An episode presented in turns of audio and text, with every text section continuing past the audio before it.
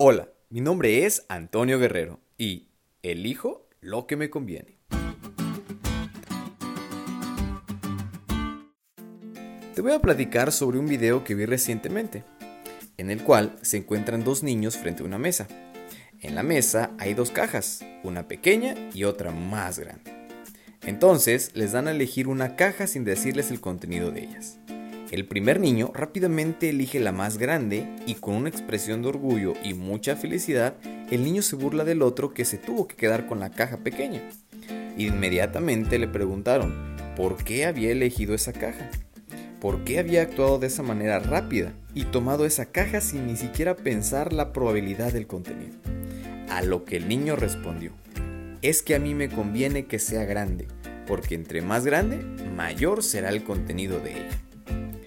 Como seres humanos, siempre vamos a tener esa naturaleza egoísta de ver siempre primero por nosotros mismos, de elegir lo que nos conviene, de querer siempre lo mejor y hacer todo por conseguirlo.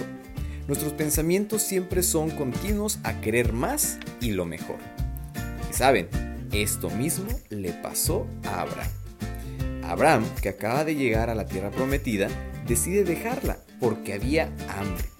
Y entonces se fue a Egipto así que eligió lo que más le convenía, pero no lo que Dios le había dicho. El Abraham que ahora deja Canaán contrasta con el Abraham que dejó Ur. Se describía a Abraham anteriormente como un hombre de fe que dejó Ur en respuesta al llamado de Dios. Ahora, Abraham deja la tierra prometida por su cuenta, por iniciativa propia. Antes, Abraham confiaba en Dios. Ahora se comporta con egoísmo y solo dependía de sí mismo. Durante su estadía en Egipto, Abraham dio evidencia de que no estaba libre de la debilidad y la imperfección humana. Al ocultar el hecho de que Sara era su esposa, reveló desconfianza en el amparo divino. Y por consiguiente, lo que vemos aquí es como hasta un gran hombre de Dios puede cometer un gran error. Pero Dios no lo abandonó. Cuando el Nuevo Testamento habla de Abraham, lo hace como un ejemplo de salvación por gracia significa precisamente que la gracia salvó a Abraham. Si no fuera por la gracia, Abraham, como todos nosotros, no habría tenido esperanza. Nosotros, amigos, también pasamos por situaciones similares, por tentaciones y placeres que nos inducen a creer egoístamente y perder la dependencia de Dios.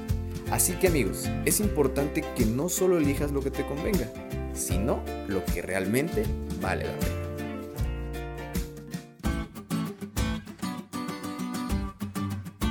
¿Te diste cuenta lo cool que estuvo la lección? No te olvides de estudiarla y compartir este podcast con todos tus amigos. Es todo por hoy, pero mañana tendremos otra oportunidad de estudiar juntos.